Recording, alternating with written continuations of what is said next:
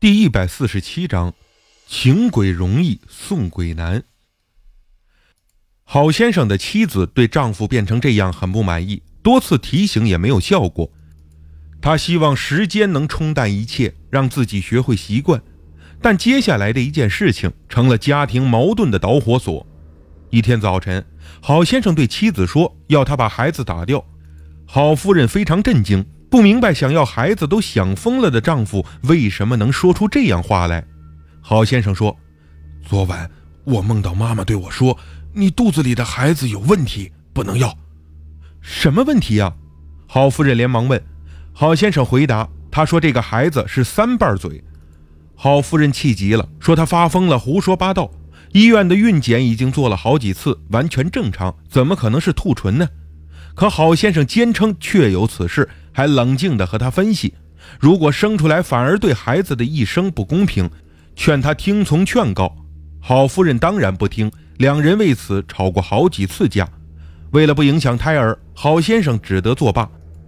一个多月后，郝夫人生产，孩子生出来一看呢，果然是兔唇。这下郝先生急了，大骂妻子不听劝，而郝夫人更加的生气。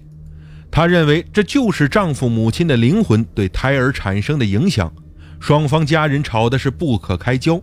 郝夫人坚持要离婚，但郝先生又死活不肯。最后，郝夫人的弟弟出了一个主意，让他悄悄地把那块佛牌偷走，远远扔掉。郝夫人趁某天丈夫睡熟的时候，把佛牌从他的脖子上摘下来，让他弟弟开车扔到家附近的一条河沟下面。可就在他弟弟开车回家的途中，莫名其妙地撞在马路边的护栏上。人虽然没什么大事但半个车身都得修，家人也吓得半死。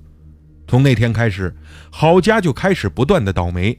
先是弟弟撞车，后又是郝夫人下楼摔断脚踝，然后就是郝先生走在路上被花盆砸伤了肩膀，差一点就脑袋开瓢。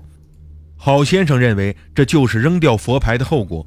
逼着七弟领路来到桥下，几个人摸了半天，终于把那条佛牌给找回来了。好在没扔到河里啊，不然恐怕神仙来了也摸不到。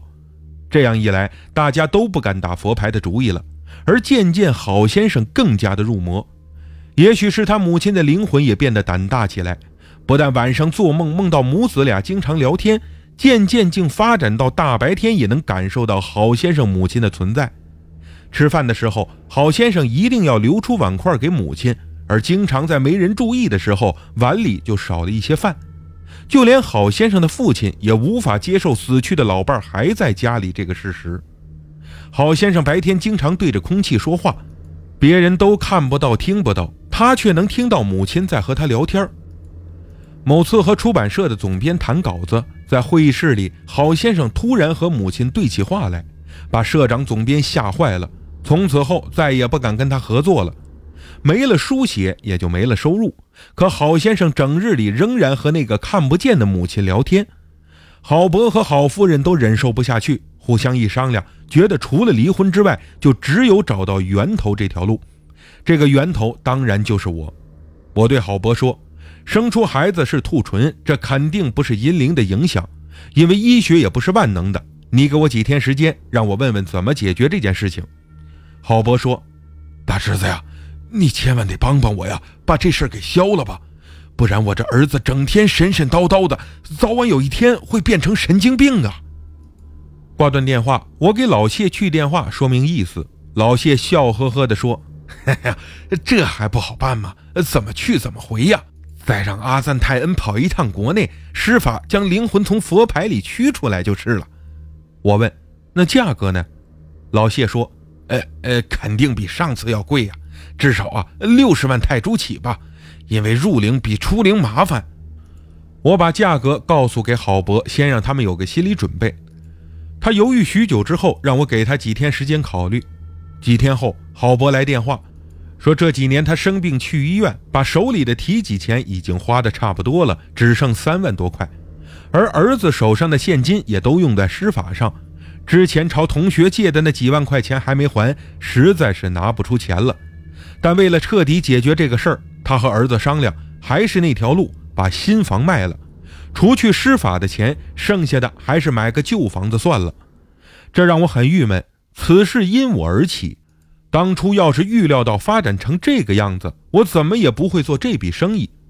我给老谢打去电话，问他能不能让步，把价格压到三十万泰铢左右。老谢笑了：“哎呦，呃，大兄弟啊，这不太可能吧？就算压价，最少也就五十万泰铢，这三十万估计够呛啊。但咱们是什么关系？是好朋友啊，所以啊，我一定帮你问问。你别急，你别急啊。说实话，我对他压价并不抱希望。”因为这个家伙的一贯手法就是先用低价诱惑，到关键时刻再抬高，让你骑虎难下，非付钱不可。之前我已经吃过两次亏，想了半天，我又给方刚打去电话，说了情况，问他有没有办法。一听说我又找老谢办这件事儿，方刚直接把电话挂断了。我还以为掉线了，又打了一次，方刚没说什么，只说有什么事去芭提雅和他面谈。我心里发虚。只好准备第二天早晨动身去芭提雅。晚上，小杨在 QQ 上和我聊天，问最近有没有什么好玩的事情，说他这几天学校因课堂装修而放假十天，很无聊。我就把郝先生的事情和他讲了，还说可能要去山东再处理一下善后事宜。小杨兴奋极了，连说到时候一定要带上他。我笑着说：“哼，你算哪根葱啊？凭什么啥事都得带着你呀？”小杨理直气壮地回答：“我我是你的助理啊。”嘿，他说的也对。之前啊，我答应过让他做我助理的，只好答应到时候看情况让他去凑个热闹，也算长长见识。第二天，我来到了芭提雅，走进方刚的房门，就看到屋内真是越来越乱，茶几上全是啤酒空罐和烟头，屋里一股发霉味儿。方刚这家伙沉着脸，像我欠他几百万没还清似的。我刚在沙发上要坐下来，方刚吼起来：“谁让你坐下的？站着！”我吓得手一抖，手机掉在地上，把屏幕给摔裂了。我很生气：“你吃错药了？吼什么呀？赔我手机，这是我新买的。”方刚冷笑：“哼，好啊，那你先回去，我把手机的钱汇给你，以后啊也别来找我合伙做生意了。”我无奈地说：“大哥呀，我也是没办法呀。”你那边师傅的底价就是五十万泰铢，可老谢找到一位叫阿赞泰恩的师傅，价格只有四十万泰铢，所以我就……方刚哼了一声，哼，怎么现在又找上我了呀？